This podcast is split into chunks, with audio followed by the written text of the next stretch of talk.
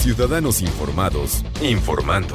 Este es el podcast de Iñaki Manero, 88.9 Noticias. Información que sirve. Tráfico y clima cada 15 minutos. 21 de julio, Día del Perro. Eh, ¿Qué hay que festejar? ¿Qué, ¿Qué hay que conmemorar?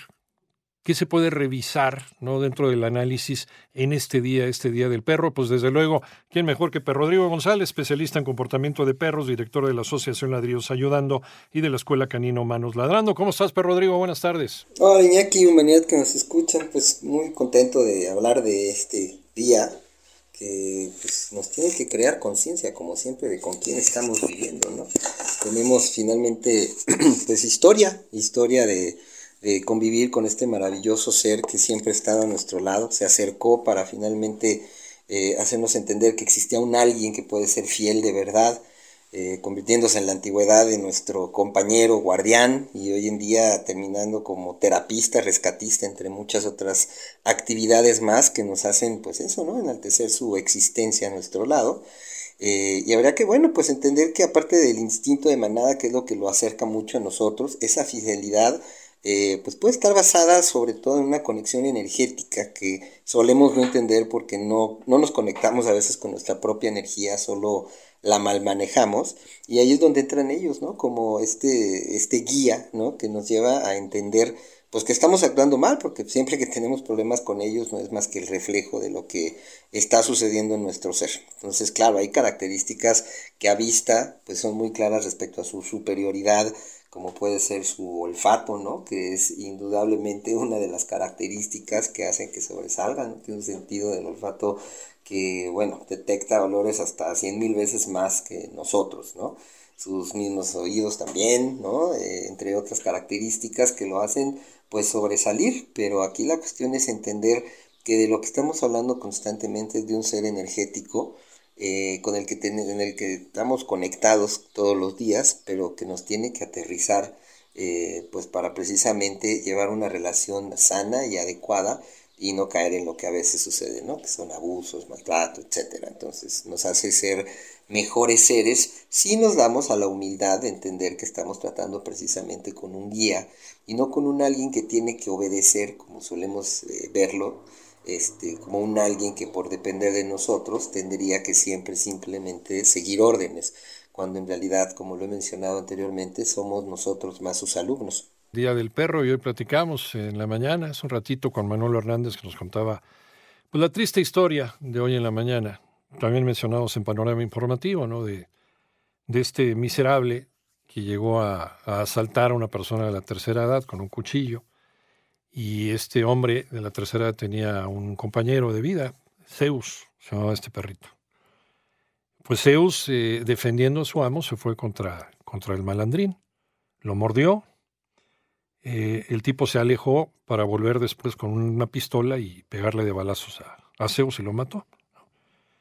Eh, afortunadamente en esta ciudad las leyes han avanzado en este tipo, en esta materia, crueldad animal, maltrato a los animales, y, este, este engendro, pues no la tiene fácil, además de asalto, este, a mano armada, eh, con, primero con, sí, intento de homicidio incluso también, por supuesto, eh, maltrato animal, no sé si también se puede calificar como homicidio, ¿no? De un animal de compañía. Bueno, así, creo que tiene tres o cuatro delitos que, que pueden de una manera interesante dejarlo en la cárcel un buen rato. Además estaba en libertad condicional pues ojalá y lo refunda el resto de su vida.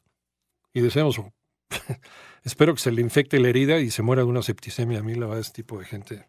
Y perdón que sea tan mala persona que me vaya al infierno por decir esto, pero ni modo. Eh, y justo en el Día del Perro. O sea que, ¿qué más prueba de lo que hizo Zeus esta mañana para comprobar que, que pues en el perro tenemos, si es que lo tratamos bien, si es que somos gentiles, con, si es que lo sabemos cuidar y lo sabemos tratar y no tenemos amarrado en una azotea o no lo, no lo tratamos a golpes y a palos y le damos bien de comer, lo alimentamos como un igual, prácticamente, claro, dadas las condiciones de animal, ¿no?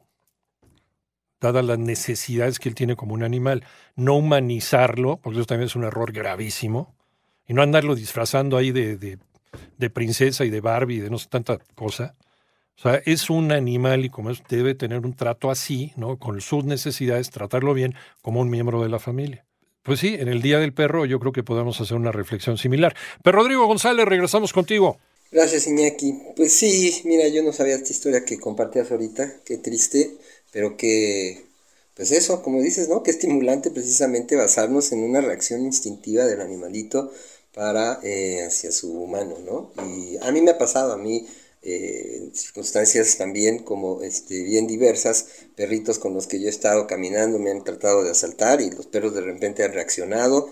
Y bueno, por eso platicamos de la historia como tal, ¿no? Finalmente el primer acercamiento que tuvimos con ellos fue la de compañeros y guardianes y hasta la fecha bueno, pues incluso en esa área, ¿no? En donde se les enseña guardia y protección, a veces de maneras bastante incorrectas, eh, seguimos fortaleciendo eso, ¿no? Y, yo creo que es un punto eh, interesante de tocar, ya en su momento podríamos hablar específicamente de cómo se hace un trabajo de guardia y protección, eh, porque de lo que estamos hablando básicamente es de esa relación, yo hablaba hace rato de la energía, que es la base de todo, lo que lleva a que al percibir ellos esta, este, digamos, esta deformación de la misma energía, eh, lo que hace que nos perciban de cierta manera las circunstancias en las que hay alrededor, ¿no? Se plantean mucho, por ejemplo, casos de perros que perciben temblores, entre otras cosas, que, insisto, todo esto lo menciono, en relación de la energía, que es la base de la relación que tenemos con ellos y cómo perciben entonces a partir de la misma, pues nuestra tristeza, nuestra felicidad,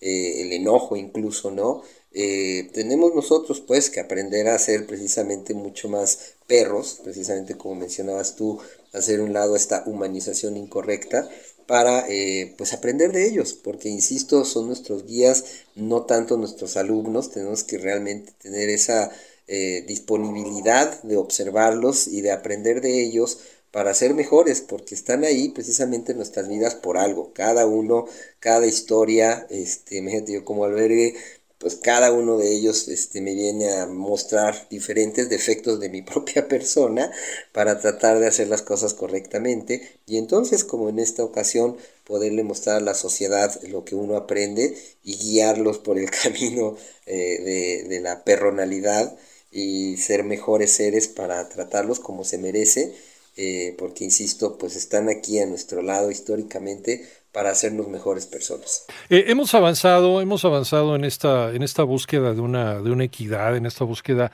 incluso de leyes que los protejan, no solamente a los perros, sino a los demás animales de compañía. Eh, Rodrigo, todavía nos falta mucho, pero ¿se ha avanzado algo de acuerdo con tu experiencia? Yo creo que sí, aunque obviamente como muchas cuestiones, este, vamos a decir, de evolución de nuestra especie, vamos lentos, ¿no? Hay algunos países que desde luego bajo sus leyes pues han logrado ciertos cambios, pero yo siempre regreso a lo que yo planteo como la verdadera raíz, que es una cuestión que no tiene que ver tanto con leyes, sino con esta conexión de la que hablaba. En el momento en que dejemos de ver al perro como ese animal que tiene que vivir en la azotea o en el jardín, o que tiene literalmente que obedecernos, vamos a poder entonces conectarnos y mejorar como sociedad. Claro, las leyes ayudan, como tú mencionabas hace rato en este lamentable caso, puede ser, pero aquí la cuestión es resaltar eh, cómo este perrito, por ayudar a su mano, este, pues dio su vida. De Scooby, ¿no? El perrito este que, que también otro, otro imbécil lo, lo aventó ahí en el aceite hirviendo, en el Estado de México, en fin, ¿no? O sea, todavía, todavía seguimos, seguimos con, con, con esa idea de que, pues de que son objetos, ¿no? Simplemente. Sí, esa cosificación que tiene sentido respecto a cómo solemos actuar hacia nosotros mismos y por eso lo hacemos hacia quienes dependan de nosotros, incluidos nuestros hijos, ¿no? Pero pues aquí tenemos la gran oportunidad porque al ser un animal mudo en un sentido obvio, ¿no? En el que no habla nuestro idioma, eh, podemos aprender a escucharlos y a ser mejores, insisto, porque ahí están para eso, para decirnos, sé más perro, sé mejor animal, guíate más por tu instinto, no tanto por tu lógica, tus criterios, ideologías, prácticas absurdas, sino pues por esa naturalidad que nos determina como seres sociales y nos puede llevar a ser mejores día a día. Rodrigo Pero Rodrigo González, eh, especialista en comportamiento de perros, director de la Asociación Aéreos Ayudando y de la Escuela Canino Humanos Ladrando. ¿Dónde te encontramos, Rodrigo? Estoy en YouTube y en Instagram como eh, Ladridos Ayudando 2 y Humanos Ladrando. Como siempre, un abrazo, muchísimas gracias, Ladridos y Maurido. Ladridos, un abrazo, buen fin de semana, Warf. Igualmente, Rodrigo.